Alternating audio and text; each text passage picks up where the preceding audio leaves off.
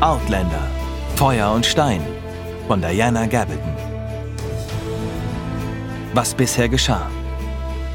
Claire Randall und ihr Ehemann Frank genießen kurz nach dem Ende des Zweiten Weltkriegs ihren Urlaub in den schottischen Highlands. Begeistert entdecken sie eine Welt, die noch immer von uralten keltischen Ritualen bestimmt wird. Bei einem Steinkreis werden sie eines Morgens Zeugen, wie einige Frauen einen mysteriösen, druidischen Tanz aufführen. Als Claire später allein noch einmal dahin zurückkehrt, beginnen die Steine plötzlich zu schreien und sie verliert das Bewusstsein.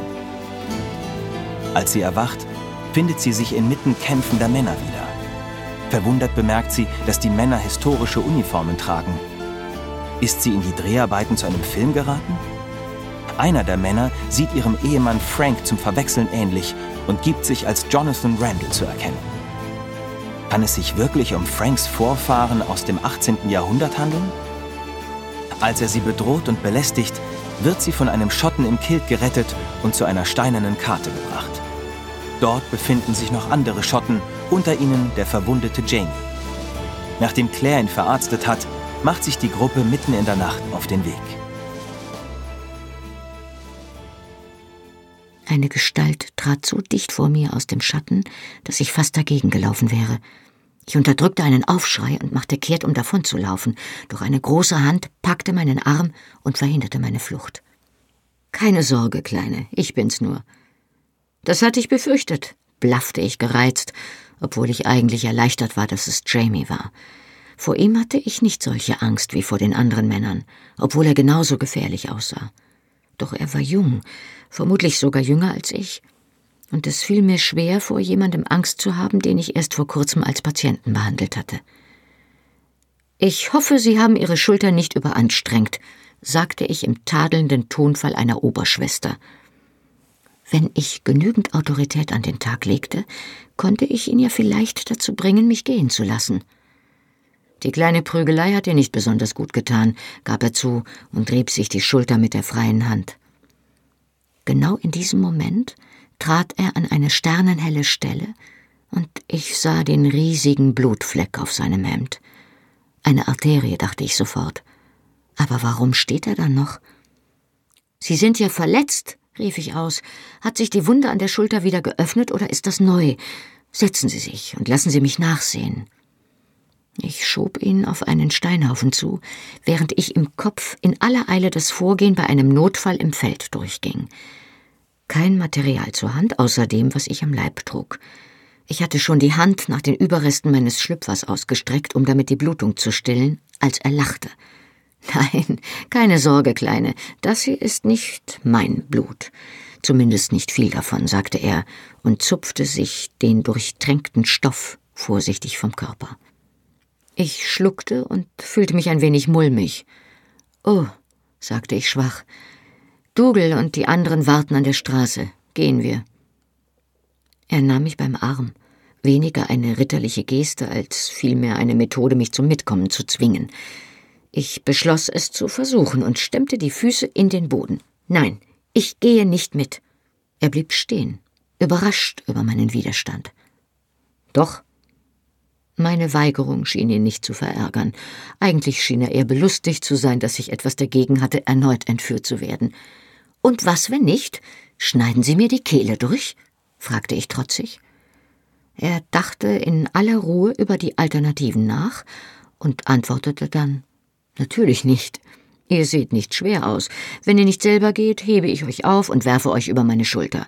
Möchtet ihr, dass ich das tue? Er trat einen Schritt auf mich zu, und ich wich hastig zurück. Ich hatte nicht den geringsten Zweifel, dass er es tun würde, ob er nun verletzt war oder nicht. Nein, das geht nicht, es wäre schlimm für Ihre Schulter. Seine Gesichtszüge waren kaum zu erkennen, doch die Helligkeit der Sterne ließ seine Zähne aufglänzen, als er grinste. Nun denn, da ihr ja nicht möchtet, dass ich mich verletze, heißt das wohl, dass ihr mitkommt. Ich suchte nach einer Antwort, fand sie aber nicht schnell genug. Wieder nahm er meinen Arm, diesmal fest, und wir setzten uns Richtung Straße in Bewegung. Jamie hielt meinen Arm fest im Griff und gab mir Halt, wenn ich über Steine und Pflanzen stolperte. Er selbst schritt über das unebene Heideland, als wäre es eine gepflasterte Straße am hellen Tag. Er hat Katzenblut, dachte ich missmutig. Deshalb war es ihm zweifellos auch gelungen, sich im Dunkeln an mich heranzuschleichen. Wie angekündigt, warteten die anderen Männer mit den Pferden nicht weit von uns entfernt. Anscheinend hatte es keine Verluste oder Verletzten gegeben, denn sie waren vollzählig zur Stelle. Ich krabbelte erneut wenig würdevoll auf das Pferd und ließ mich in den Sattel plumpsen. Mein Kopf stieß dabei unabsichtlich gegen Jamies Schulter und erholte zischend Luft. Ich versuchte meinen Unmut über meine erneute Gefangennahme und mein Bedauern darüber, ihm wehgetan zu haben, hinter einer Fassade diensteifriger Schikane zu verbergen. Geschieht Ihnen ganz recht, wenn Sie sich derart in der Gegend herumprügeln und dazu über Stock und Stein jagen. Ich habe Ihnen doch gesagt, Sie sollen die Schulter nicht bewegen. Jetzt haben Sie wahrscheinlich zu Ihren blauen Flecken obendrein noch Zerrungen. Anderes bewegt. Einen einzelnen Rotrock bekomme ich mit einer Hand gebändigt. Vielleicht sogar zwei, sagte er ein wenig prahlerisch, aber keine drei. Außerdem sagte er und zog mich an sein blutverkrustetes Hemd, könnt ihr sie ja wieder für mich flicken, wenn wir unser Ziel erreichen. Das hätten Sie wohl gern, erwiderte ich gereizt und wand mich, um mich von dem klebrigen Stoff zu lösen. Er schnalzte mit der Zunge und das Pferd setzte sich wieder in Bewegung. Die Männer waren nach dem Kampf in grimmiger Feierlaune und es wurde viel gelacht und gescherzt. Ich wurde sehr für die kleine Rolle gelobt, die ich beim Verübeln des Hinterhalts gespielt hatte, und die Männer tranken aus den Feldflaschen, die mehrere von ihnen dabei hatten, auf mein Wohl. Mir bot man ebenfalls etwas an, doch ich lehnte zunächst ab, weil es mir schon nüchtern schwer genug fiel, mich im Sattel zu halten. Den Gesprächen der Männer entnahm ich, dass es eine kleine Patrouille von zehn englischen Soldaten gewesen war, die mit Musketen und Säbeln bewaffnet gewesen waren. Jemand reichte Jamie eine Flasche, und ich konnte den scharfen, verbrannten Duft des Alkohols riechen, als er davon trank. Ich hatte zwar nicht den geringsten Durst, doch der schwache Honigduft erinnerte mich daran, dass ich schon lange großen Hunger hatte. Mein Magen knurrte derart laut, dass es mir mehr als peinlich war und protestierte gegen die Vernachlässigung. Aber Jamie, Junge, hast du Hunger oder hast du einen Dudelsack dabei? rief Rupert, der den Urheber des Geräuschs verwechselte.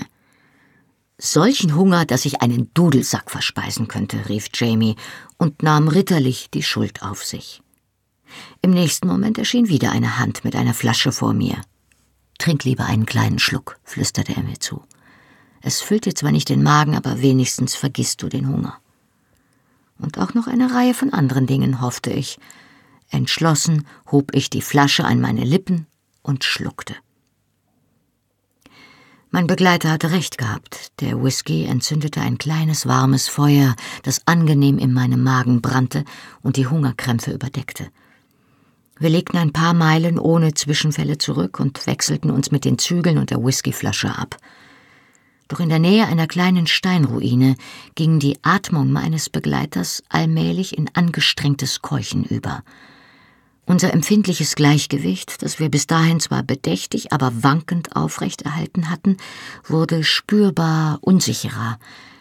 Ich war verwirrt. Wenn ich nicht betrunken war, erschien es mir erst recht unwahrscheinlich, dass er es war. Halt, Hilfe, rief ich, er fällt. Ich erinnerte mich noch gut an meinen letzten spontanen Abgang in die Büsche und hatte nicht vor, so etwas noch dazu in Begleitung zu wiederholen. Dunkle Gestalten umringten uns wirbelnd und unter wirrem Gemurmel. Jamie rutschte kopfüber wie ein Sack Steine vom Pferd. Zum Glück landete er irgendjemandem in den Armen. Bis ich vom Pferd gekrabbelt war, waren die anderen schon längst abgestiegen und hatten ihn auf eine Wiese gelegt. Er atmet noch, sagte einer von ihnen erstaunt. Oh, wie hilfreich, fuhr ich ihn an und tastete hektisch in der Dunkelheit nach Jamies Puls. Schließlich fand ich ihn, rapide, aber kräftig.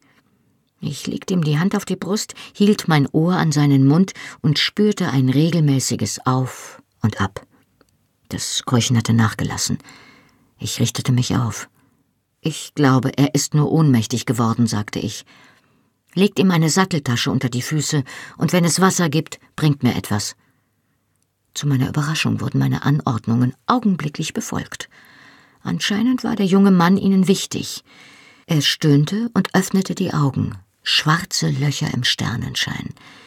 In dem schwachen Licht sah sein Gesicht wie ein Totenschädel aus, denn seine weiße Haut spannte sich fest über die schrägen Knochen rings um seine Augenhöhlen. Mir fehlt nichts, behauptete er heiser und versuchte sich zu setzen. Mir ist nur ein bisschen schwindlig, das ist alles. Ich legte ihm die Hand auf die Brust und drückte ihn wieder auf den Boden. Liegen bleiben, befahl ich. Ich untersuchte ihn hastig mit den Fingerspitzen, dann erhob ich mich auf die Knie und wandte mich einer Gestalt zu, die über mir aufragte und die ich ihrer Größe nach für Dougal hielt, den Anführer. Die Schussverletzung blutet wieder und außerdem hat der Idiot sich anstechen lassen. Ich glaube nicht, dass es ernst ist, aber er hat ziemlich viel Blut verloren. Sein Hemd ist durch und durch nass, doch ich weiß nicht, wie viel davon sein Blut ist. Er braucht dringend Ruhe. Wir sollten wenigstens bis zum Morgen hier Rast machen. Die Gestalt bewegte sich verneinend. Nein, wir sind zwar schon weiter, als sich die Garnison vorwagen wird, aber wir dürfen die Wachpatrouille nicht vergessen. Wir haben noch gut 15 Meilen vor uns. Der gesichtslose Kopf legte sich zurück, um den Weg zu begutachten, den die Sterne zurückgelegt hatten. Fünf Stunden mindestens, wahrscheinlich eher sieben. Wir können so lange bleiben, bis ihr die Blutung gestillt und ihn wieder verbunden habt. Viel länger nicht. Ich machte mich ans Werk und murmelte verdrossen vor mich hin, während Dougal mit einem leisen Wort einen der anderen Schatten dazu abkommandierte, mit den Pferden an der Straße Wache zu halten. Die anderen Männer entspannten sich während dieser Zeit, tranken etwas und unterhielten sich leise.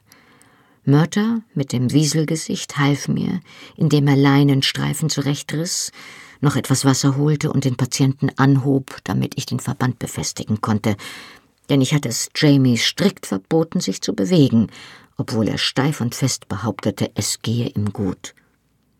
Dir geht es nicht gut, und das ist wahrhaftig kein Wunder, fuhr ich ihn an, ließ meine Angst und meinem Ärger freien Lauf.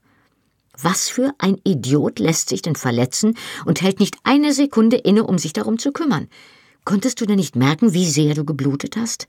Du hast Glück, dass du nicht tot bist. Die ganze Zeit durch die Gegend zu hetzen und dich zu prügeln und vom Pferd zu werfen? Ach, halt doch still, du verdammter Dummkopf. Die Streifen aus Leinen und Viskose, mit denen ich hantierte, entwischten mir in der Dunkelheit ständig wie Fische, die ihre weißen Bäuche spottend aufblitzen ließen, ehe sie in die Tiefe davon huschten. Trotz der Kälte brach mir der Schweiß im Nacken aus. Schließlich band ich das eine Ende fest und griff nach einem anderen, das immer wieder hinter den Rücken des Patienten rutschte. Komm zurück, du, oh, du gottverdammtes Mistding. Jamie hatte sich bewegt, und das erste Ende hatte sich erneut gelöst. Es folgte ein Moment schockierter Stille. Himmel, sagte der fette Kerl namens Rupert, ich habe im Leben noch nie eine Frau so fluchen hören. Dann kennst du meine Tante Griselle nicht, ließ sich eine andere Stimme unter allgemeinem Gelächter hören. Euer Mann sollte euch das Fell gerben, empfahl empört eine gestrenge Stimme in der Finsternis unter einem Baum. Der heilige Paulus sagt, lasset die Frauen schweigen und Sie können sich um ihre eigenen Angelegenheiten kümmern, fauchte ich, und der Schweiß lief mir hinter den Ohren entlang, genau wie der heilige Paulus. Ich wischte mir mit dem Ärmel über die Stirn. Dreht ihn nach links. Und wenn du, sagte ich an meinen Patienten gerichtet, auch nur mit einem Muskel zuckst, während ich diesen Verband befestige, erwürge ich dich. Och, ei, antwortete er kleinlaut. Am letzten Streifen zog ich zu fest, und der ganze Verband löste sich. So ein gottverdammter Mist, rief ich und hieb frustriert mit der Hand auf den Boden. Wieder folgte ein Moment schockierter Stille. Dann während ich im Dunkeln nach den losen Enden der Bandagen tastete, weitere Bemerkungen über meine unfrauliche Ausdrucksweise. Vielleicht sollten wir sie ja nach St. Anne schicken, Dougal, meinte eine der gesichtslosen Gestalten, die im Finsteren am Straßenrand hockten. Ich habe Jamie noch kein einziges Mal fluchen hören, seit wir von der Küste aufgebrochen sind. Und er hatte ein schlimmeres Mundwerk als jeder Seemann. Vier Monate im Kloster scheinen gewirkt zu haben, Du missbrauchst ja nicht einmal mehr den Namen des Herrn. Was, Junge? Das würdest du auch nicht tun, wenn du dafür hättest büßen müssen, indem sie dich im Februar um Mitternacht drei Stunden nur im Hemd auf dem Steinboden der Kapelle liegen lassen, antwortete mein Patient. Die Männer lachten alle und er fuhr fort, die auferlegte Buße dauerte eigentlich nur zwei Stunden. Aber ich habe hinterher noch eine zum Aufstehen gebraucht. Ich habe gedacht, meine. Ich dachte, ich wäre an den Steinplatten festgefroren. Aber am Ende war ich doch nur steif. Anscheinend ging es ihm besser. Ich lächelte unwillkürlich, sprach ihn aber trotzdem streng an. Ruhe, warnte ich, sonst tue ich dir noch weh. Er fasste sich vorsichtig an den Verband und ich schlug seine Hand beiseite. Oh, Drohungen weh? fragte er dreist, und das nachdem ich meinen Whisky mit dir geteilt habe. Die Feldflasche vollendete ihre Runde. Dougal kniete sich neben mich und hob sie dem Patienten vorsichtig an den Mund. Der durchdringende, verbrannte Geruch sehr rohen Whiskys stieg auf, und ich legte die Hand auf die Flasche. Keinen Whisky mehr, verordnete ich. Er braucht Tee oder notfalls Wasser, keinen Alkohol. Dougal entzog mir die Flasche, ohne mich zu beachten, und schüttete meinem Patienten einen ordentlichen Schluck der scharf riechenden Flüssigkeit in den Hals, so dass er hustete. Er wartete gerade eben ab, bis der Mann am Boden wieder zu Atem gekommen war, dann setzte er die Flasche noch einmal an. Aufhören! Wieder streckte ich die Hand nach dem Whisky aus. Soll er so betrunken werden, dass er nicht mehr stehen kann? Ich wurde grob beiseite geschubst. Was für eine Kratzbürste sie doch ist, nicht wahr? sagte mein Patient belustigt. Seht zu, dass ihr fertig werdet, befahl Dougal. Wir haben heute Nacht noch einen langen Weg vor uns, und er wird die Kraft brauchen, die ihm der Whisky gibt. Sobald die Bandagen fest verknotet waren, versuchte der Patient sich zu setzen. Ich drückte ihn flach auf den Boden und legte ihm das Knie auf die Brust, um ihn dort festzuhalten. Nicht bewegen sagte ich mit Nachdruck. Ich packte Dougal am Kielzaum und zerrte fest daran, damit er sich noch einmal neben mich kniete. Sehen Sie sich das an, befahl ich in meinem besten Oberschwesternton. Ich ließ ihm das tropfnasse Hemd in die Hände fallen. Mit einem angewiderten Ausruf schleuderte es von sich. Ich nahm seine Hand und legte sie dem Patienten auf die Schulter. Und da eine Klinge hat sich komplett durch seinen Trapezmuskel gebohrt. Ein Bajonett, meldete sich der Patient hilfsbereit zu Wort. Ein Bajonett, rief ich aus. Und warum hast du mir das nicht gesagt? Er zuckte mit den Schultern und grunzte schmerzerfüllt auf. Ich habe gespürt, wie es eingedrungen ist, aber ich konnte nicht sagen, wie schlimm es war. Es hat nichts wehgetan. Tut es jetzt weh? Ja, antwortete er knapp. Gut, sagte ich nun restlos provoziert. Du hast es verdient. Vielleicht lehrt dich das, dich herumzutreiben, junge Frauen zu entführen und Menschen zu töten. Und ich war den Tränen lächerlich nah und hielt inne, während ich um meine Fassung rang. Dougal wurde unseres Wortwechsels müde. Also, kannst du deine Füße rechts und links von einem Pferd halten, Mann? Er kann nicht reiten, protestierte ich aufgebracht. Er gehört ins Krankenhaus und er kann schon gar nicht. Wie immer wurde mein Protest vollständig ignoriert. Kannst du reiten? wiederholte Dougal. Ei, wenn du mir die Kleine von der Brust nimmst und mir ein sauberes Hemd besorgst. Ich komme zur Burg. Der Rest des Weges verstrich ereignislos, wenn man es denn als ereignislos bezeichnet, mitten in der Nacht fünfzehn Meilen über Stock und Stein zu reiten – häufig ohne den Luxus einer Straße, in Begleitung einer Gruppe bis an die Zähne bewaffneter Männer in Kilts und schließlich auf einem Pferd mit einem Verletzten.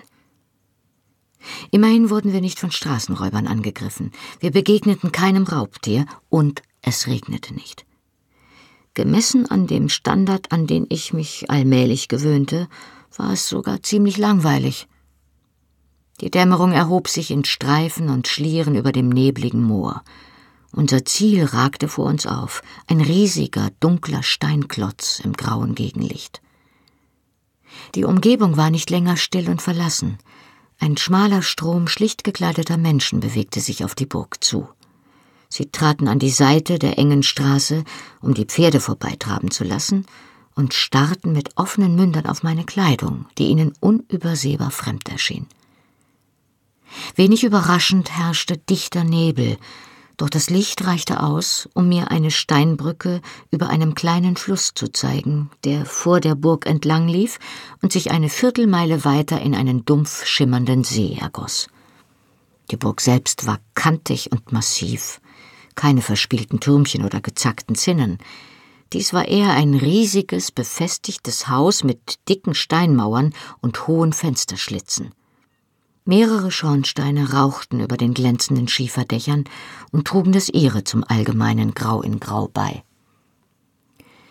Der mit einem Tor versehene Eingang war breit genug, um zwei Wagen nebeneinander durchzulassen. Das kann ich mit Fug und Recht behaupten, denn genau das passierte gerade, als wir die Brücke überquerten. Der eine von Ochsen gezogene Wagen war mit Fässern beladen, der andere mit Heu. Unsere kleine Kavalkade drängte sich auf der Brücke zusammen und wartete ungeduldig darauf, dass die Wagen ihre mühselige Durchfahrt vollendeten.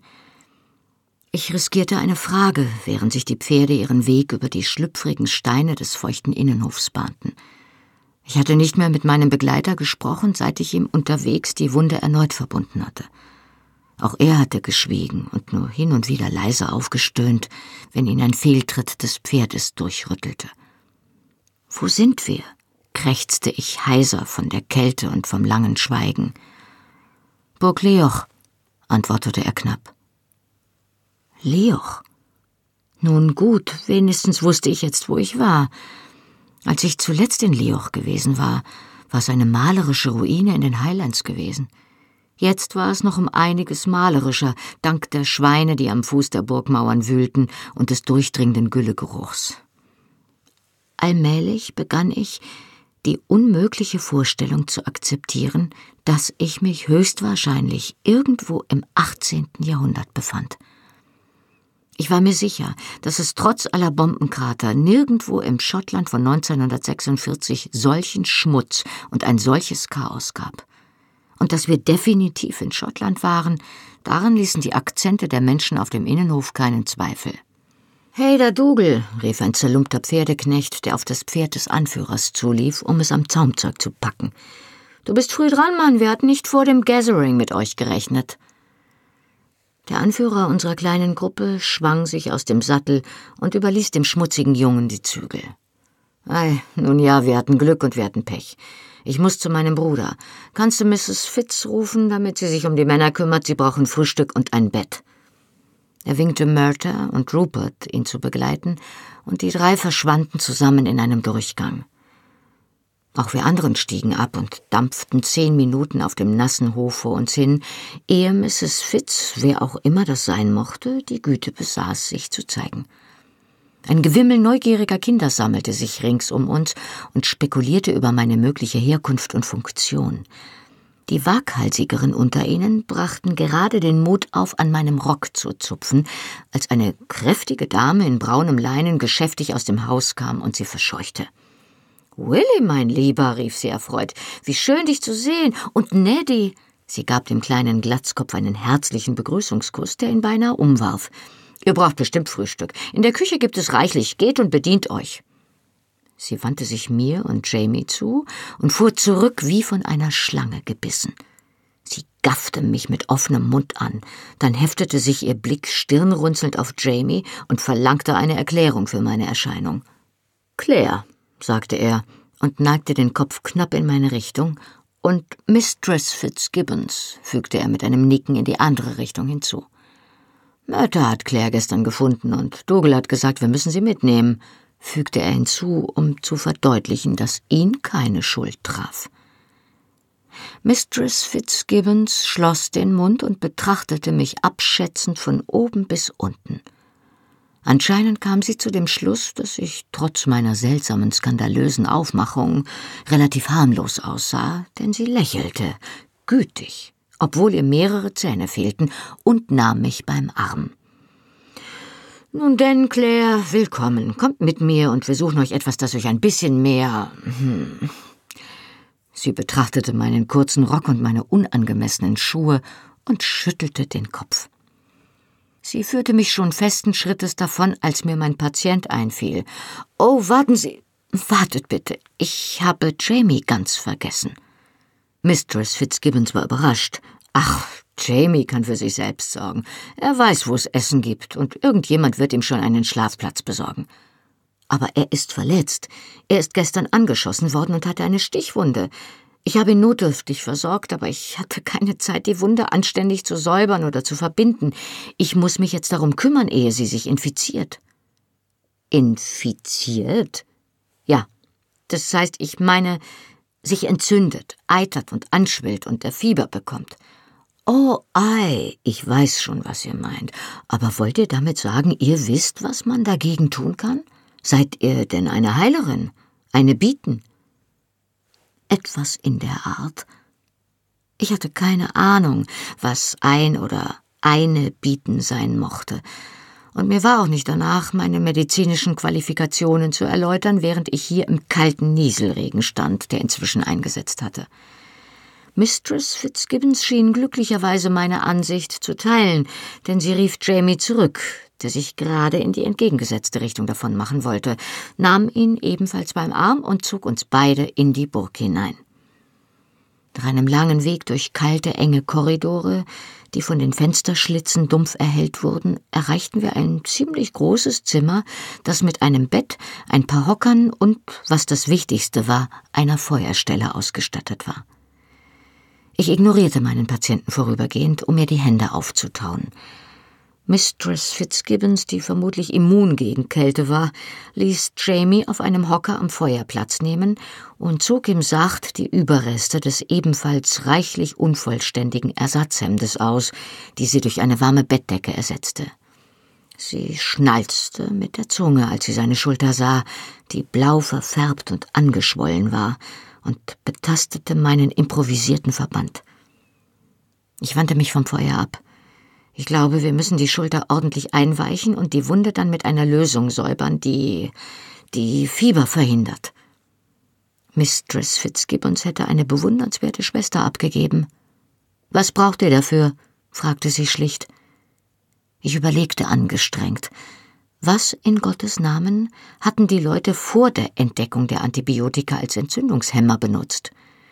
Und welche dieser spärlichen Mittel mochten kurz nach Tagesanbruch in einer primitiven schottischen Burg verfügbar sein.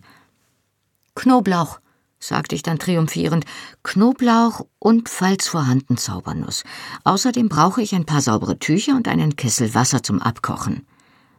Ei, ich denke, das wird sich machen lassen. Dazu vielleicht Beinwell. Wie wäre es mit Wasserdost oder Kamille als Tee?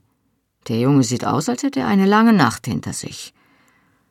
Tatsächlich schwankte der junge Mann vor Erschöpfung, zu müde, um dagegen zu protestieren, dass wir über ihn sprachen wie über einen Einrichtungsgegenstand. Mrs. Fitzgibbons war bald zurück und brachte eine Schürze voller Knoblauchzehen, Gase, Beutelchen mit getrockneten Kräutern und Streifen aus altem Leinen mit. An ihrem kräftigen Ellbogen hing ein kleiner schwarzer Eisenkessel und sie trug eine große Glasflasche voll Wasser, so schwerelos, als wäre es ein Arm voll Gänsefedern. Also, meine Liebe, was soll ich tun? fragte sie fröhlich. Ich bat sie, das Wasser zu kochen und die Knoblauchzehen zu schälen, während ich den Inhalt der Kräuterpäckchen inspizierte. Sie hatte die Zaubernuss mitgebracht, um die ich gebeten hatte, Dost und Beinwell für den Tee und etwas, das ich noch eine Weile als Kirschbaumrinde identifizierte. Hm, Schmerzmittel, murmelte ich freudig und dachte daran, wie mir Mr. Krug den Gebrauch der Rindensorten und der Kräuter erklärt hatte, die wir gefunden hatten. Gut, das konnten wir brauchen. Ich warf ein paar geschälte Knoblauchzehen mit Zaubernuss in das kochende Wasser und gab dann die Leinenstreifen dazu. Wasserdost, Beinwell und Kirschbaumrinde zogen derweil in einem kleinen Topf mit heißem Wasser am Feuer vor sich hin. Die Vorbereitungen hatten mich ein wenig beruhigt. Ich wusste zwar nicht genau, wo ich war oder warum ich hier war, aber zumindest wusste ich, was während der nächsten Viertelstunde zu tun war. Danke, äh, Mrs. Fitzgibbons, sagte ich respektvoll. Ich komme jetzt zurecht, wenn ihr anderweitig zu tun habt. Die kräftige Matrone lachte mit wogendem Busen.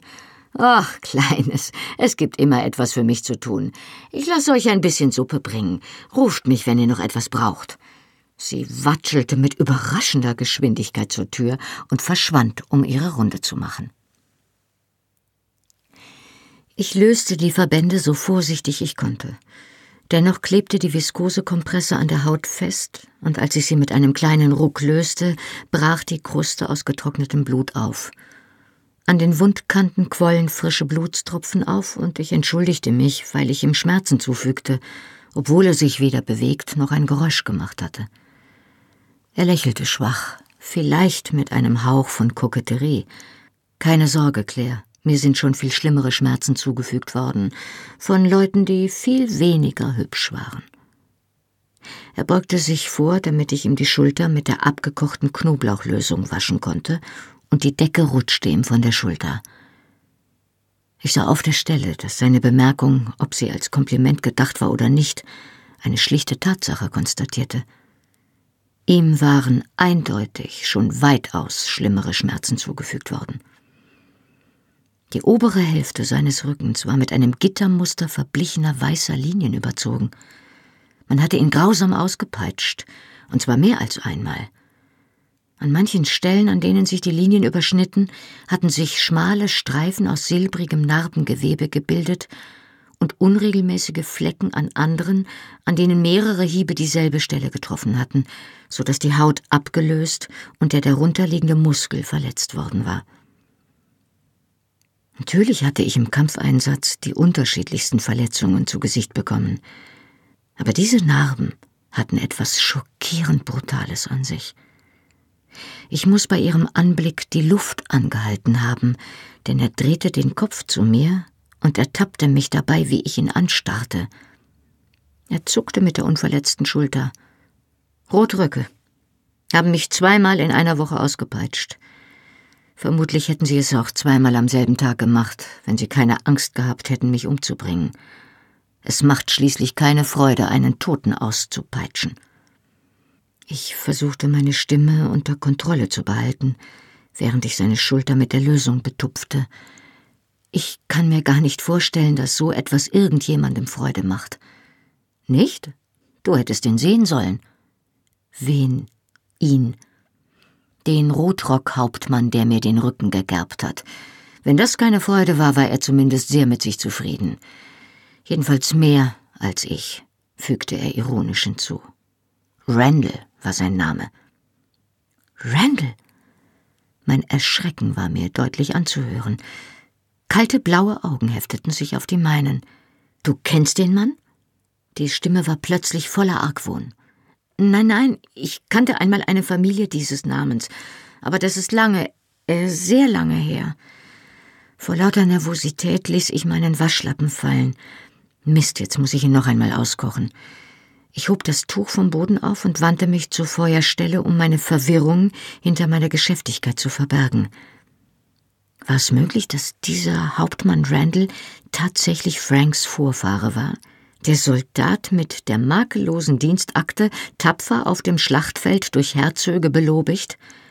Und wenn ja, war es möglich, dass ein Mensch, der mit meinem liebenswerten, rücksichtsvollen Frank verwandt war, diesem Jungen die grauenvollen Narben auf dem Rücken zugefügt hatte? Ich beschäftigte mich am Feuer, warf noch ein paar Handvoll Zaubernuss und Knoblauch in das kochende Wasser und legte weitere Tücher hinein. Als ich glaubte, meine Stimme und mein Gesicht wieder kontrollieren zu können, wandte ich mich zu Jamie um, ein Waschtuch in der Hand. Warum bist du ausgepeitscht worden? fragte ich abrupt. Die Frage war zwar wenig taktvoll, aber ich wollte es unbedingt wissen und ich war einfach zu müde, um es rücksichtsvoller auszudrücken. Er seufzte und bewegte die Schulter unbehaglich unter meinen Zuwendungen. Auch er war müde und ich fügte ihm zweifellos Schmerzen zu, selbst wenn ich noch so sehr versuchte, sanft zu sein. Beim ersten Mal war es Flucht, beim zweiten Mal Diebstahl. Das stand zumindest in der Anklageschrift. Flucht? Ich bin vor den Engländern geflohen, sagte er und zog ironisch die Augenbrauen hoch. Falls du wissen willst, wo, aus Fort William. Dass es die Engländer waren, hatte ich schon verstanden.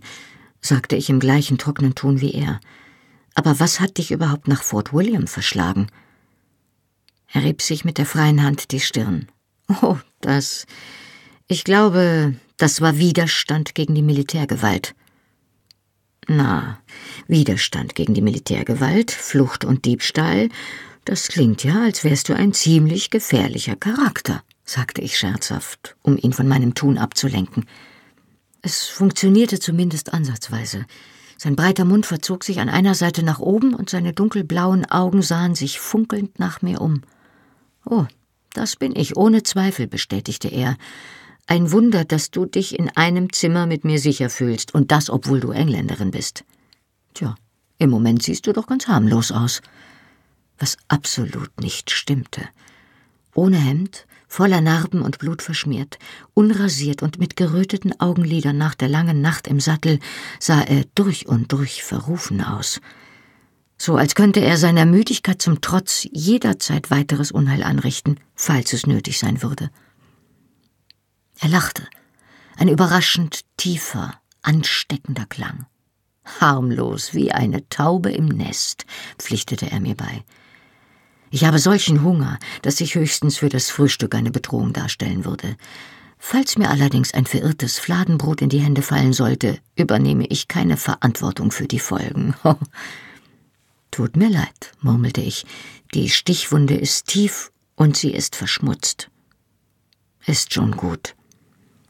Doch unter seinen kupferroten Bartstoppeln war er blass geworden. Ich versuchte ihn erneut ins Gespräch zu verwickeln.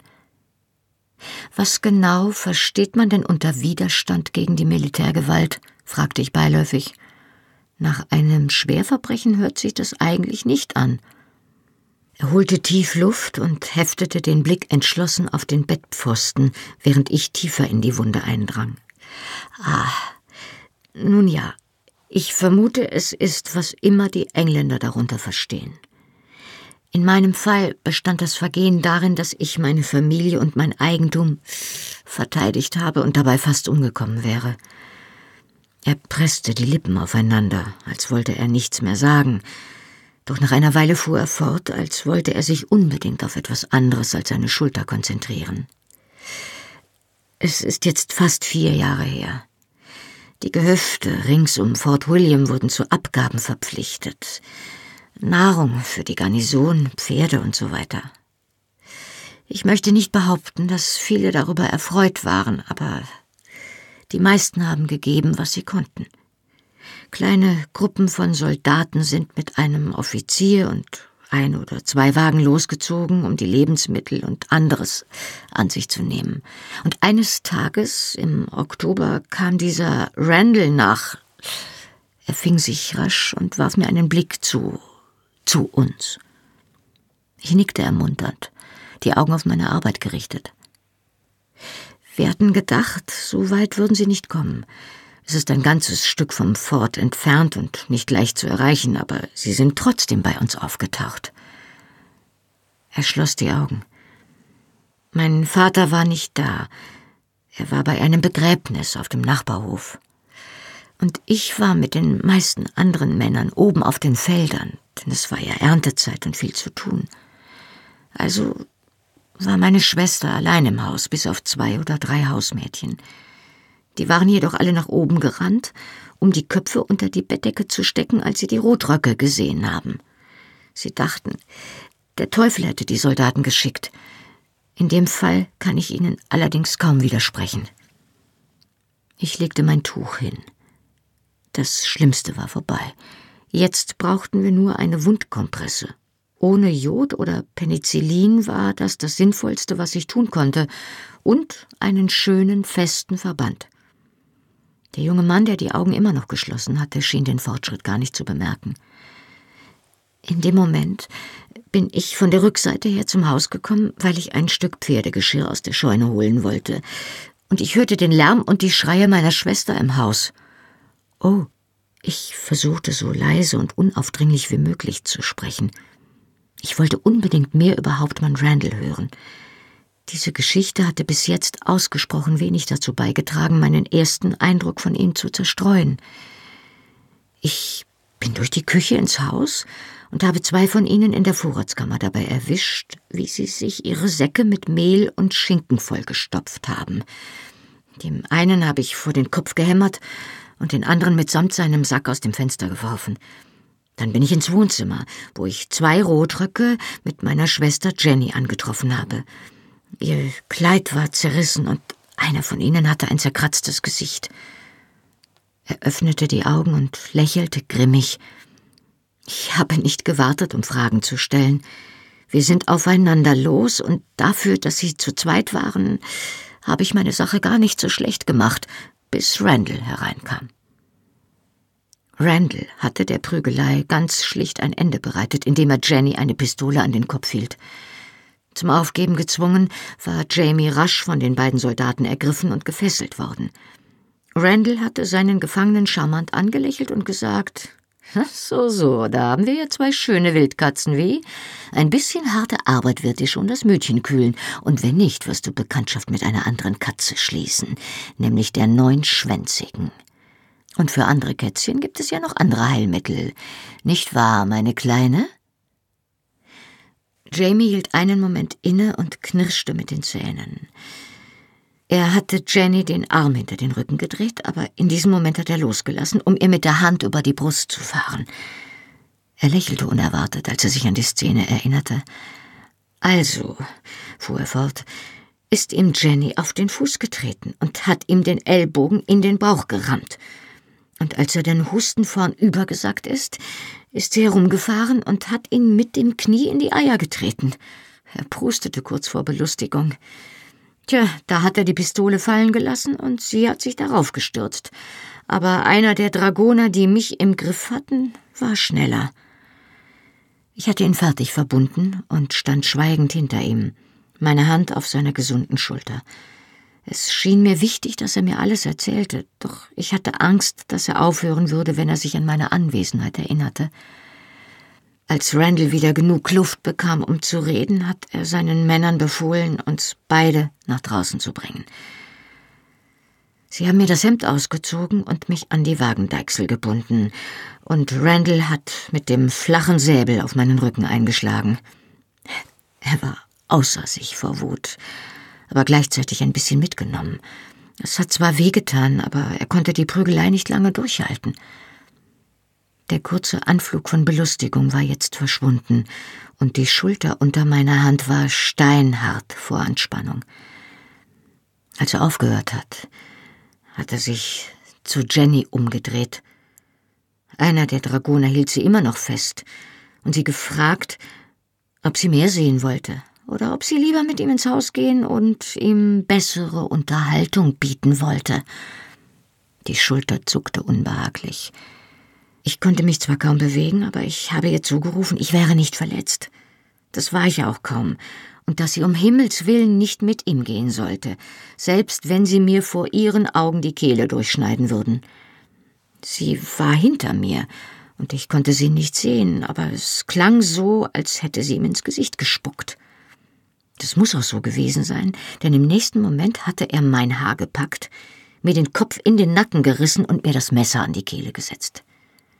Da könnte ich dich beim Wort nehmen, hatte Randall mit zusammengebissenen Zähnen gezischt und ihm die Spitze gerade so tief in die Haut gebohrt, dass Blut aufquoll. Ich konnte einen Teil des Dolchs vor meinem Gesicht sehen, sagte Jamie, und das Muster, das mein Blut in den Staub unter dem Wagen malte. Sein Ton war beinahe verträumt, und ich begriff, dass er vor lauter Erschöpfung und Schmerz in einen hypnoseähnlichen Zustand verfallen war. Möglich, dass er gar nicht mehr wusste, dass ich da war.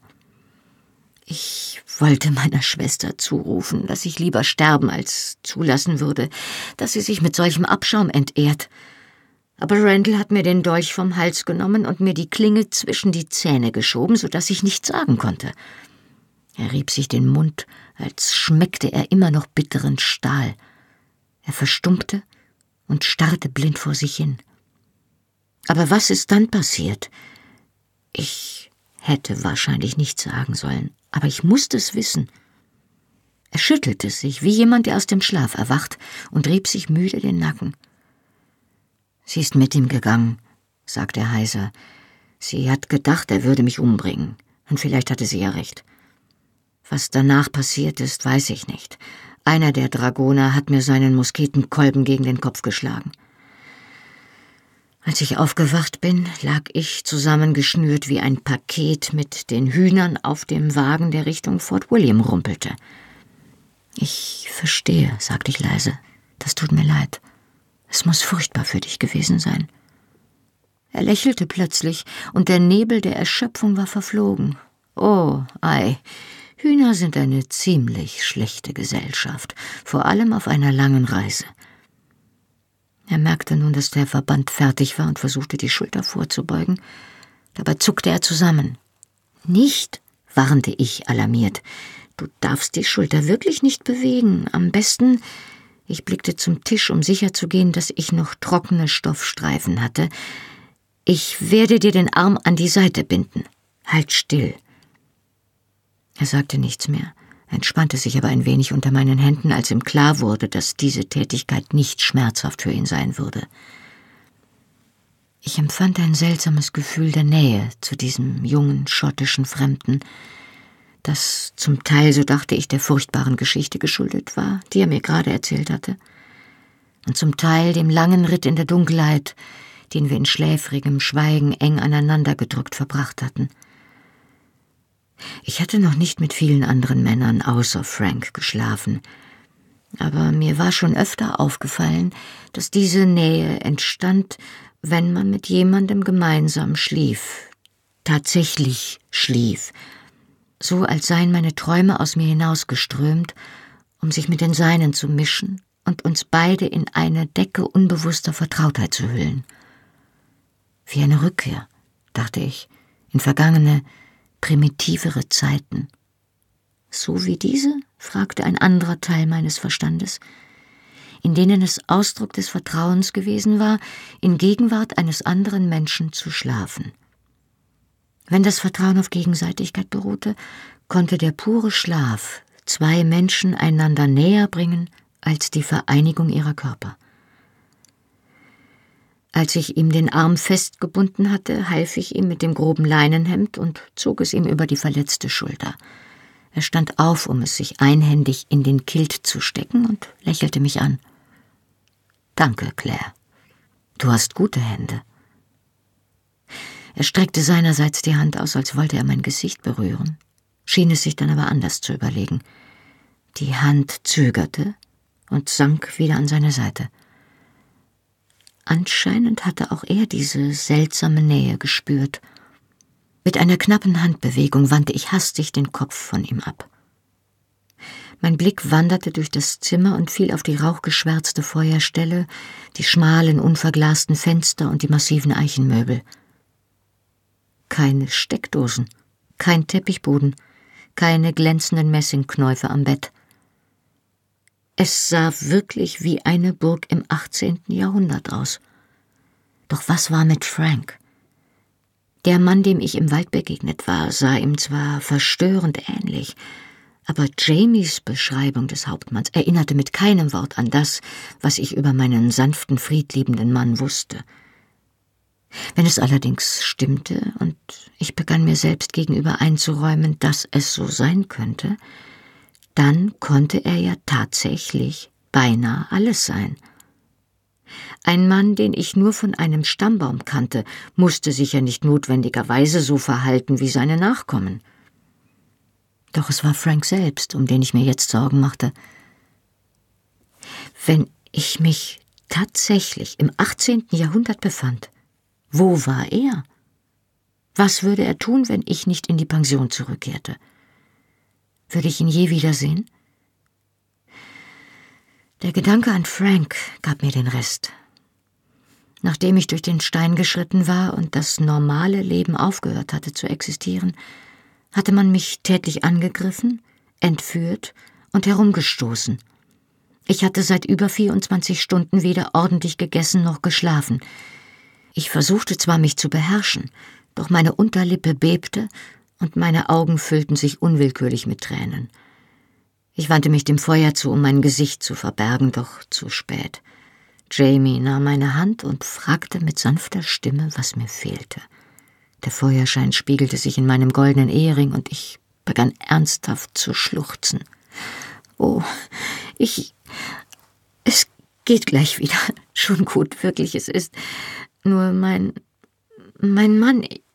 Ich kann nicht. Ach, Kleine, bist du etwa verwitwet? Seine Stimme war so voller Mitgefühl und Sorge, dass ich völlig die Beherrschung verlor. Nein, ja, ich meine, ich kann es nicht. Ja, das bin ich wohl. Von meinen Gefühlen und der Müdigkeit überwältigt, ließ ich mich gegen ihn fallen und schluchzte hysterisch. Er trug es mit Fassung. Statt um Hilfe zu rufen oder verwirrt den Rückzug anzutreten, setzte er sich hin, zog mich mit dem gesunden Arm auf seinen Schoß und wiegte mich sanft, während er mir leise auf Gälisch ins Ohr murmelte und mir mit einer Hand über das Haar strich. Ich weinte bitterlich, und für einen Moment ergab ich mich meiner Angst und meiner verzweifelten Verwirrung, um dann wieder stiller zu werden, während mir Jamie über Nacken und Rücken strich, und mir den Trost seiner breiten, warmen Brust anbot. Mein Schluchzen verebbte und ich beruhigte mich allmählich. Müde lehnte ich mich an seine Schulter.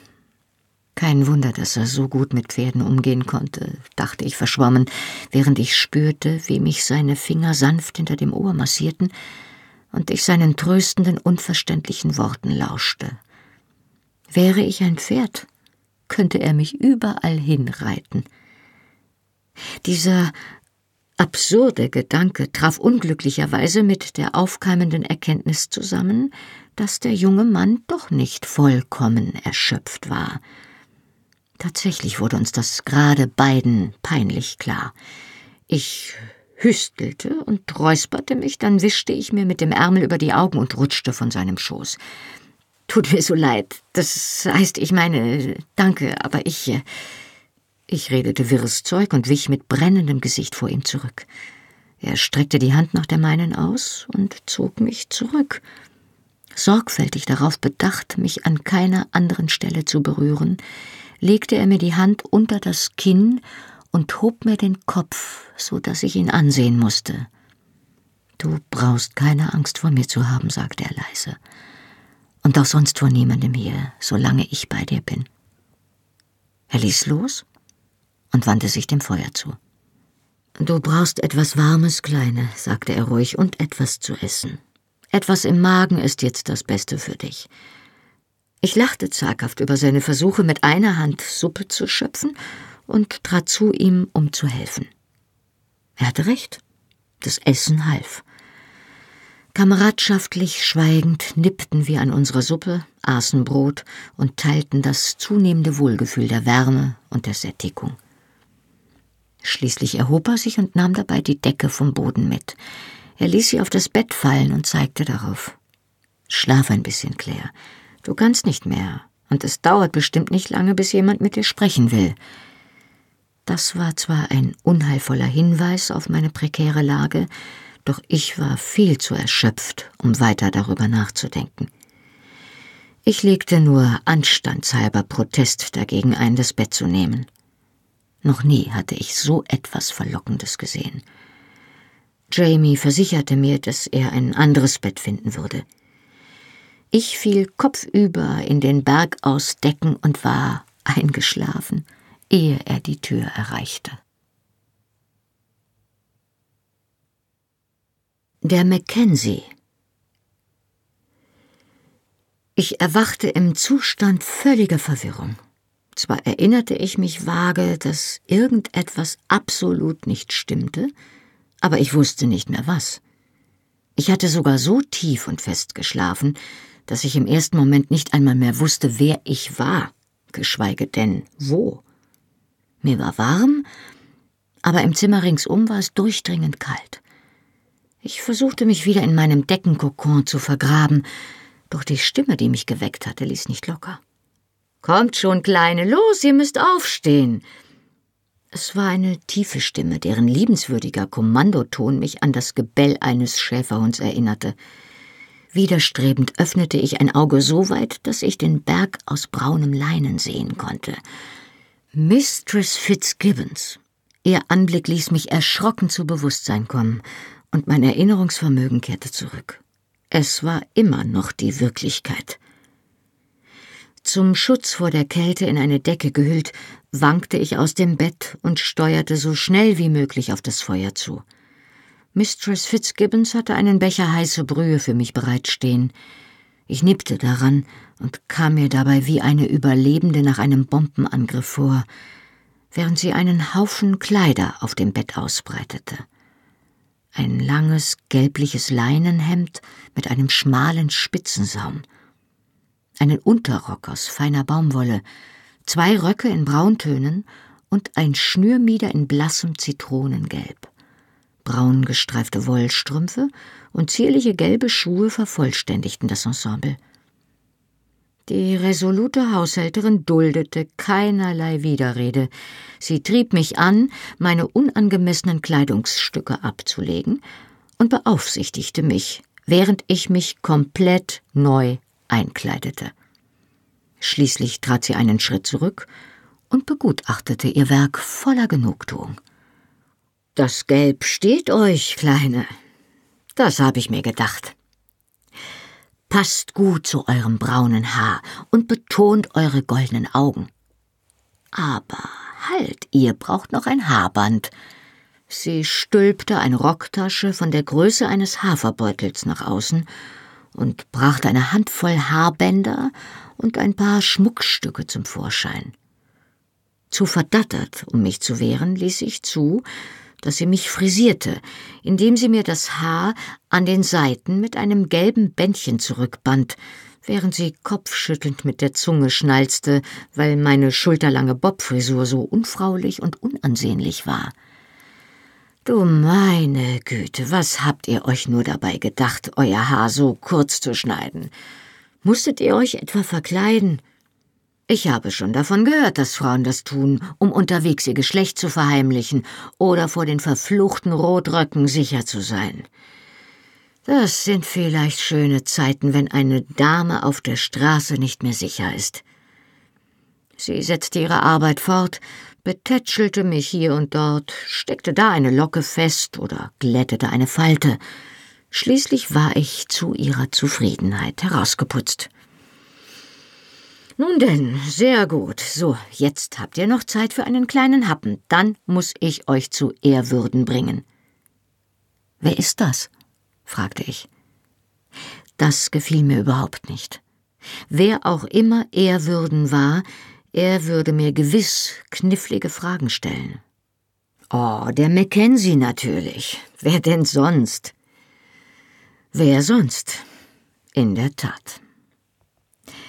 Ich erinnerte mich dumpf, dass sich Burg Leoch mitten im Territorium des Mackenzie-Clans befand. Und der Clan-Häuptling war eindeutig noch der Mackenzie. Allmählich verstand ich, warum unsere kleine Reitergruppe die ganze Nacht durchgeritten war, um die Burg zu erreichen. Für Männer, die von der Krone verfolgt wurden, musste dies ein Ort der uneinnehmbaren Sicherheit sein – kein englischer Offizier, der auch nur einen Funken Verstand besaß, würde seine Männer so tief in das Clangebiet führen. Es zu tun hätte bedeutet, an der ersten Baumgruppe den Tod durch einen Hinterhalt zu riskieren. Lediglich eine stattliche Armee hätte es bis zu den Toren der Burg geschafft. Ich versuchte mich zu erinnern, ob die englische Armee überhaupt jemals so weit gekommen war, als ich mich plötzlich darauf besann, dass das mögliche Schicksal der Burg deutlich weniger relevant war als meine unmittelbare Zukunft. Ich hatte keinen Appetit auf das Fladenbrot und den Porridge, den mir Mrs. Fitzgibbons zum Frühstück gebracht hatte, zerkrümelte aber ein Stückchen Brot und gab damit vor, etwas gegessen zu haben. Gleichzeitig hatte ich ein wenig Zeit zum Nachdenken. Als Mrs. Fitz zurückkam, um mich abzuholen, hatte ich mir einen groben Plan zusammengeschustert. Der Burgherr empfing mich in einem Zimmer, zu dem eine steinerne Treppe hinaufführte. Es war ein rundes Turmzimmer, an dessen gekrümmten Wänden überall Bilder und Wandteppiche hingen. Auch der Rest der Burg schien nicht ungemütlich zu sein, selbst wenn er ein wenig kahl war, Doch dieses Zimmer war aufs luxuriöseste mit Möbeln und Zierat gefüllt. Und nicht nur ein Feuer, sondern auch Kerzen erhellten es warm zum Schutz vor dem Nieselregen im Freien. In den Außenmauern der Burg gab es zwar nur die hohen Fensterschlitze, die sich dazu eigneten, Angriffe abzuwehren, doch diese Innenwand war vor nicht allzu langer Zeit mit hohen Glasfenstern ausgestattet worden, die das Tageslicht einließen, soweit vorhanden. Bei meinem Eintreten fiel mein erster Blick auf einen riesigen Metallkäfig, der so konstruiert war, dass er die Rundung der Wand vom Boden bis zur Decke auskleidete und der voller kleiner Vögel war. Finken, Spatzen, Meisen und mehrere Arten von Grasmücken. Beim Näherkommen füllte sich mein Gesichtsfeld mit rundlichen kleinen Körpern und leuchtenden Perlenaugen, die sich wie Edelsteine vor dem samtgrünen Hintergrund abmalten und im Eichenulmen und Kastanienlaub umherhuschten. Ja, auf dem Boden des Käfigs standen tatsächlich mehrere sorgfältig gepflegte Bäume in großen Töpfen. Der fröhliche Lärm der plaudernden Vögel wurde vom Flattern ihrer Flügel und dem Rascheln der Blätter unterbrochen, während die Insassen geschäftig durch den Käfig sausten. Muntere kleine Dinger, nicht wahr? Eine tiefe, angenehme Stimme sprach mich von hinten an, und ich wandte mich mit einem Lächeln um, das mir schlagartig im Gesicht gefror. Colin Mackenzie hatte die gleichen breiten Wangenknochen und die gleiche hohe Stirn wie sein Bruder Dougal, obwohl die Energie, die Dougal so einschüchternd wirken ließ, hier zu etwas sanfterem, freundlicherem, wenn auch nicht weniger lebendigem abgemildert war. Dunkler, mit tauben grauen, nicht haselgrünen Augen strahlte Kollum die gleiche Intensität aus und vermittelte den gleichen Eindruck, einem einen Hauch näher zu stehen, als es eigentlich angenehm war. Im Moment jedoch rührte mein Unbehagen vor allem daher, dass der schön gemeißelte Kopf und der lange Oberkörper auf schockierend krummen Stummelbeinen ruhten. Der Mann, der 1,90 hätte groß sein sollen, reichte mir nur knapp bis zur Schulter. Er hielt seinen Blick auf die Vögel gerichtet und gewährte mir taktvoll einen dringend benötigten Moment, um meine Gesichtszüge wieder unter Kontrolle zu bekommen. Natürlich. Er musste ja an die Reaktionen von Menschen gewöhnt sein, die ihm zum ersten Mal begegneten. Ich ließ meinen Blick durch das Zimmer schweifen und stellte mir die Frage, wie oft er wohl neue Bekanntschaften schließen mochte. Dies war eindeutig ein Zufluchtsort die selbst konstruierte Welt eines Mannes, für den die Außenwelt unwillkommen war oder auch unerreichbar. Ich heiße euch willkommen, sagte er mit einer angedeuteten Verneigung. Mein Name ist Colin McCampbell Mackenzie. Ich bin der Herr dieser Burg. Wenn ich meinen Bruder recht verstehe, ist er euch äh, ein Stück von hier entfernt auf dem Weg begegnet. Er hat mich entführt, wenn ihr es genau wissen wollt sagte ich. Ich hätte den Gesprächston gern freundlicher gehalten, aber zu sehr drängte es mich, aus dieser Burg fortzukommen, zurück zu dem Hügel mit dem Steinkreis. Was auch immer mit mir geschehen war, wenn die Antwort irgendwo zu finden war, dann dort. Die dichten Augenbrauen des Burgherrn hoben sich sacht, und ein Lächeln krümmte seine feinen Lippen. Nun, möglicherweise, pflichtete er mir bei, Dougal ist manchmal ein wenig ungestüm. Nun ja, ich tat nun die Angelegenheit mit einer großzügigen Handbewegung ab. Ich räume gern ein, dass es eventuell ein Missverständnis gegeben hat, doch ich würde es sehr begrüßen, an den Ort zurückgebracht zu werden, an dem er mich äh, mitgenommen hat. Hm. Colum, der die Augenbrauen immer noch hochgezogen hatte, wies auf einen Stuhl. Ich setzte mich widerstrebend und er nickte einem der Bediensteten zu, der eilfertig durch die Tür verschwand. Ich lasse uns eine Erfrischung holen, Mistress Beecham, richtig? Wenn ich es richtig verstehe, haben mein Bruder und seine Männer euch in äh, offensichtlichen Schwierigkeiten angetroffen? Er schien sich ein Lächeln zu verkneifen, und ich fragte mich, wie man ihm wohl meinen angeblichen Mangel an Kleidern beschrieben hatte. Ich holte Tiefluft. Jetzt war es Zeit für die Erklärung, die ich mir zurechtgelegt hatte. Während ich darüber nachgedacht hatte, war mir eingefallen, wie mir Frank während seiner Offiziersausbildung erklärt hatte, was man ihnen über das richtige Verhalten im Verhör beigebracht hatte. Soweit ich mich erinnerte, war es das Wichtigste, sich so eng wie nur irgend möglich an die Wahrheit zu halten und nur solche Details zu ändern, die geheim bleiben mussten. Umso geringer die Gefahr, hatte der Ausbilder erklärt, dass man sich in den Details seiner Ausreden verhedderte. Gut, ich würde es ausprobieren müssen, wie verlässlich das funktionierte. Nun ja, ich war angegriffen worden. Er nickte, und seine Miene spiegelte volles Interesse. Ei? Und von wem? Sag die Wahrheit. Von englischen Soldaten, insbesondere einem Mann namens Randall. Beim Klang dieses Namens veränderte sich sein Patriziergesicht.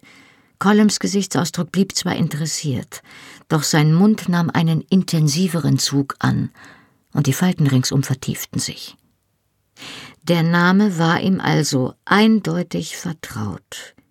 Der Anführer des Mackenzie-Clans lehnte sich ein wenig zurück, legte die Fingerspitzen aneinander und musterte mich darüber hinweg. Ah, sagte er, erzählt mir mehr. Und bei Gott, ich erzählte ihm mehr. Bis ins kleinste Detail schilderte ich ihm die Konfrontation zwischen den Schotten und Randalls Männern, da er imstande sein würde, Dougal nach der Richtigkeit meiner Angaben zu fragen. Ich erzählte ihm haargenau die Grundzüge meiner Auseinandersetzung mit Randall, da ich ja nicht wusste, wie viel dieser Murder mitbekommen hatte. Er nickte gebannt und hörte mir aufmerksam zu. Ah, sagte er schließlich, aber was hat euch denn überhaupt dorthin verschlagen? Die Stelle liegt doch weit ab von der Straße nach Inverness. Ich vermute, ihr wolltet dort ein Schiff nehmen? Ich nickte und holte tief Luft. Jetzt betraten wir gezwungenermaßen das Reich der Fantasie. Ich wünschte, ich hätte besser zugehört, als mir Frank Geschichten über Straßenräuber erzählt hatte. Jetzt würde ich mir selbst etwas zusammenreimen müssen. Ich war eine Witwe aus Oxfordshire, erwiderte ich, soweit war, und befand mich mit einem Bediensteten auf dem Weg zu entfernten Verwandten in Frankreich. Das schien mir genügend weit weg zu sein, dass kein Risiko der Überprüfung bestand. Wir waren von Straßenräubern überfallen worden, und mein Bediensteter war entweder umgekommen oder davongelaufen. Ich selbst war zu Pferd in den Wald geflüchtet, war jedoch ein Stück von der Straße entfernt eingeholt worden. Es war mir zwar gelungen, den Banditen wieder zu entwischen, doch ich hatte mein Pferd und all meinen Besitz zurücklassen müssen. Als ich dann zu Fuß durch den Wald irrte, war ich auf Hauptmann Randall und seine Männer gestoßen. Zufrieden mit meiner Geschichte lehnte ich mich zurück. Einfach, unkompliziert und wahr, soweit sie sich überprüfen ließ. Columns Gesicht drückte nicht mehr als höfliche Aufmerksamkeit aus. Gerade öffnete er den Mund, um mich etwas zu fragen, als es leise an der Tür raschelte. Einer der Männer, die mir bei unserer Ankunft auf dem Innenhof aufgefallen waren, stand mit einer kleinen Lederschatulle dort. Der Anführer des Mackenzie-Clans entschuldigte sich elegant und ließ mich bei seinen Vögeln zurück, nachdem er mir versichert hatte, dass er in Kürze zurückkehren würde, um unser äußerst interessantes Gespräch fortzusetzen.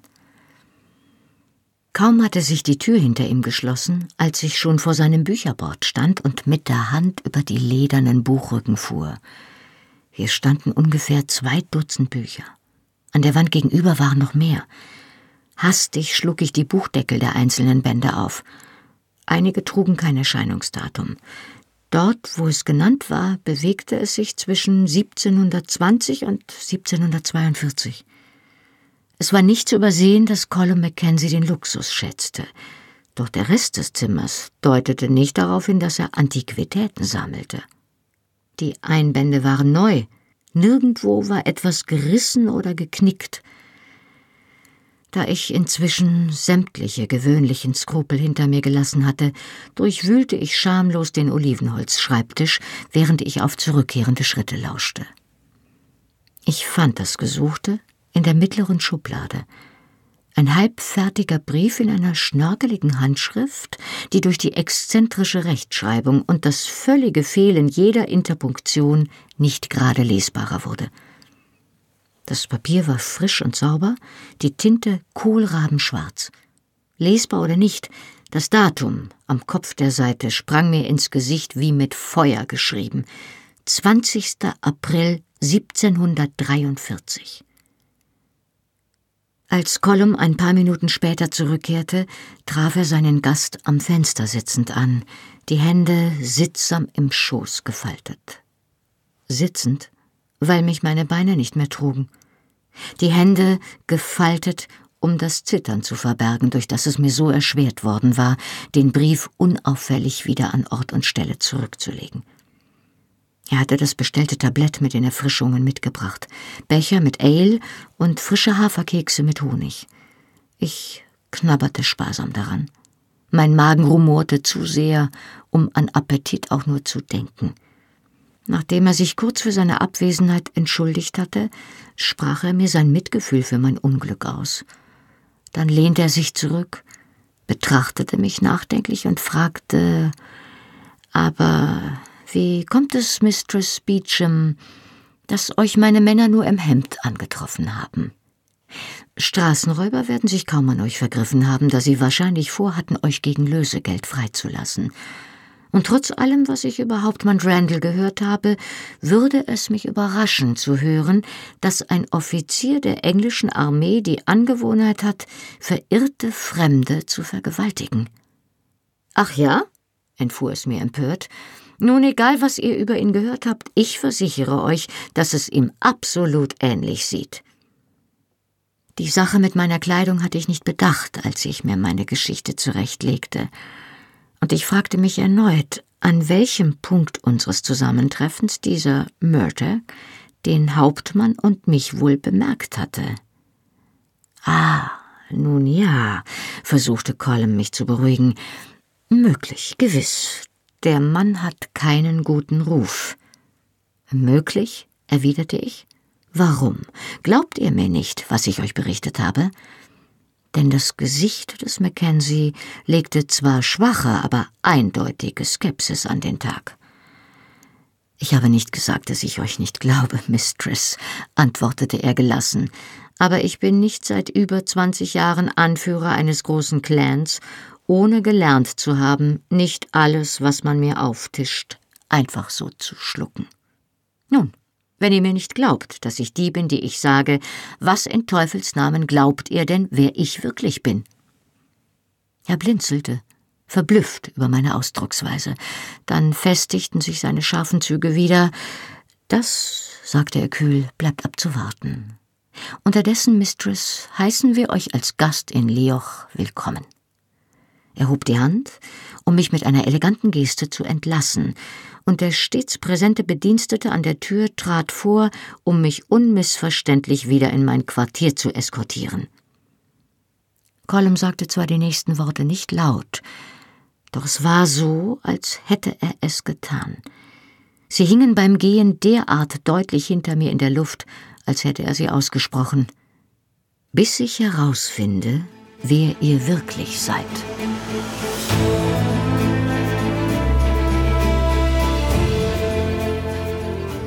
Hallo, ich bin Johannes Raspe, die deutsche Stimme von Jamie aus der Fernsehserie Outlander. Und das war Outlander Feuer und Stein, gelesen von Birgitta Asheuer. Weiter geht es hier in einer Woche. Wenn ihr schon jetzt mehr erfahren wollt, findet ihr die ungekürzten Hörbücher der Bände 1 bis 6 auf allen gängigen Download- und Streaming-Portalen. Band 7 findet ihr jetzt exklusiv bei Audible im Download und ab August 2019 auf allen gängigen Download- und Streaming-Portalen. Die Fernsehserie Outlander ist eine Produktion von Sony Pictures Entertainment und auf DVD verfügbar. Mehr Informationen zu Argon Hörbüchern findet ihr auf www.argon-verlag.de. Besucht den Argon Verlag auch gern bei Facebook und Instagram und weitere Podcasts von Argon Lab gibt es unter podcast.argon-verlag.de. Na dann, Slan Leaf und bis zur nächsten Woche.